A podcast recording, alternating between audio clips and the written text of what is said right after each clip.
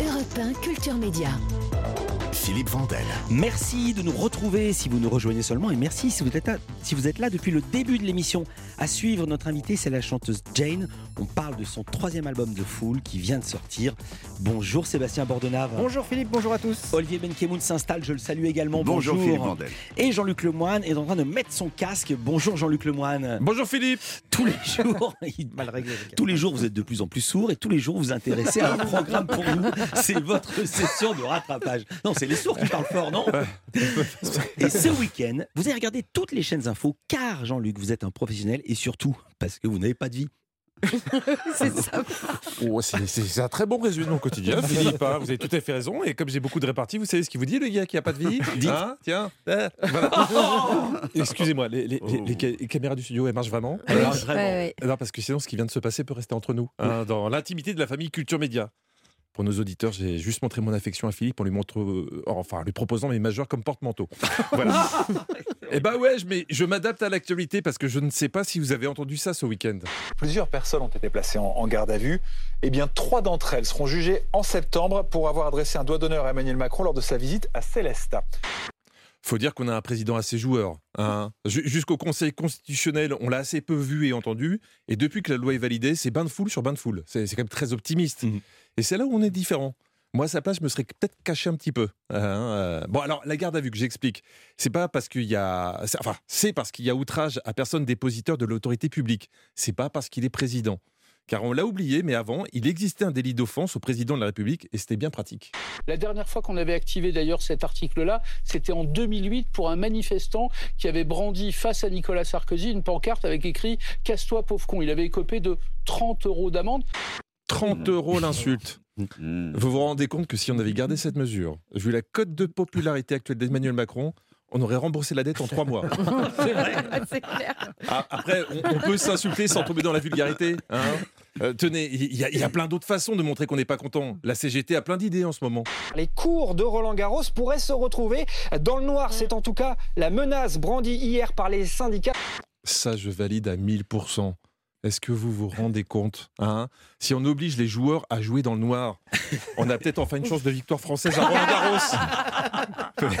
allons-y, allons-y vraiment. Je croyais que c'était la journée, Roland Garros. Sérieux. C'est les grands matchs le soir qui sont diffusés sur Amazon Prime. Sinon, vous le savez, sur les chaînes info, euh, une semaine sans fait divers n'est pas une bonne semaine. Mm. Donc ce week-end, les rédactions étaient en boucle sur ce qui semblait être un, un bel alignement de planètes.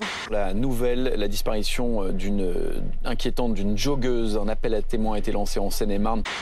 Quand tu as disparition, joggeuse et surtout Seine-et-Marne, l'autre pays du tueur en série dans la même phrase, c'est comme si tu avais les 3 7 au jackpot pour une chaîne info. hein. D'ailleurs, pour en parler, BFM avait convoqué son chroniqueur judiciaire, Dominique Crizet, qu'on peut voir dans Faites entrer l'accusé. Donc Dominique Crizet, euh, quand on lui demande de venir en plateau pour parler de toi, tu sais que ça sent un peu le contrat obsèque. Quand on part faire un jogging le matin, euh, on part pas pour disparaître. Une personne qui disparaît prend un sac, euh, prend de l'argent, prend des papiers d'identité, prend un téléphone, des clés de voiture. euh, Voilà, donc petit conseil de Dominique Rizet, si vous voulez pas alerter les chaînes info, courez avec tous vos effets personnels. Moi, par exemple, quand je vais faire un jogging, je cours, je cours toujours avec mon sac de linge sale. Voilà.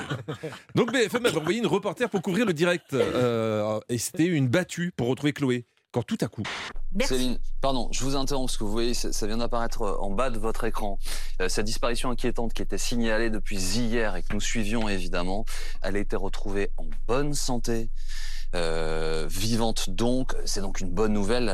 bonne Noël, mais c'est pas non plus la grosse patate, visiblement. hein. Euh, On sent bien que le morceau Celebration de Cool and the Gang n'était pas prêt à partir dans le car régie. Et, et ça se comprend.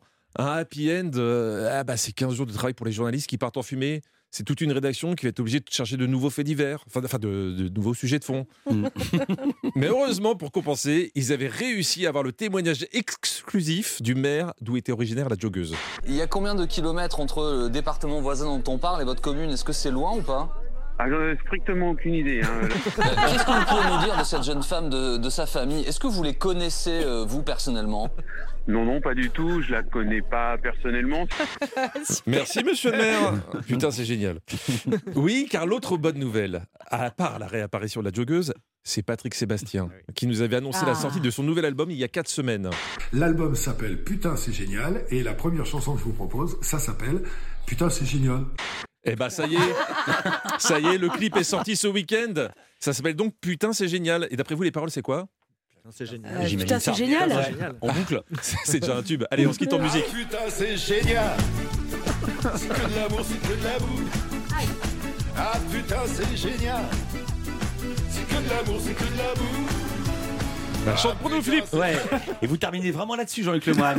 Mais on peut pas la passer en entier. Euh, demain, peut-être. Ou peut-être après-demain. Merci beaucoup, Jean-Luc. On vous retrouve tout à l'heure en entier avec Stéphane Bern de 16h à 18h. C'est l'émission historiquement vôtre. Putain, c'est génial votre programme aujourd'hui. putain, c'est génial. Benguim. Alors, je vais vous Olivier parler. Benkemoun. Je vais, je vais vous parler. de- vous, vous connaissez ma passion pour les films sur les peintres. Oui. Films de peintres. Voilà. Donc, je vais vous parler du, du gars qui a. Mais pas. Du peintre le plus connu du Japon, en tout cas qui est l'auteur de l'œuvre la plus connue du Japon, La Grande Vague. Vous voyez Ah oui, Voilà, magnifique. bah, vous connaissez rien du peintre. Eh ben, je vous en parlerai tout à l'heure parce qu'il y a un film qui sort sur lui. Il s'appelle Okuzai. Euh, Sébastien Bordona, c'est la même question. Homo sapiens, ça veut dire homme sage. Mais est-ce qu'on mérite vraiment ce surnom rapport à la planète? Eh ben, je vous propose une BD écolo, émouvante et drôle où un biologiste fait le point sur l'état de la Terre. Alors, euh, c'est pas foutu, mais c'est mal barré. hein. Mais c'est Ce pas foutu. euh, Ce Mais c'est mal seront, barré. ce seront nos indispensables vers 10h30. Avant ça, musique avec Jane, doublement.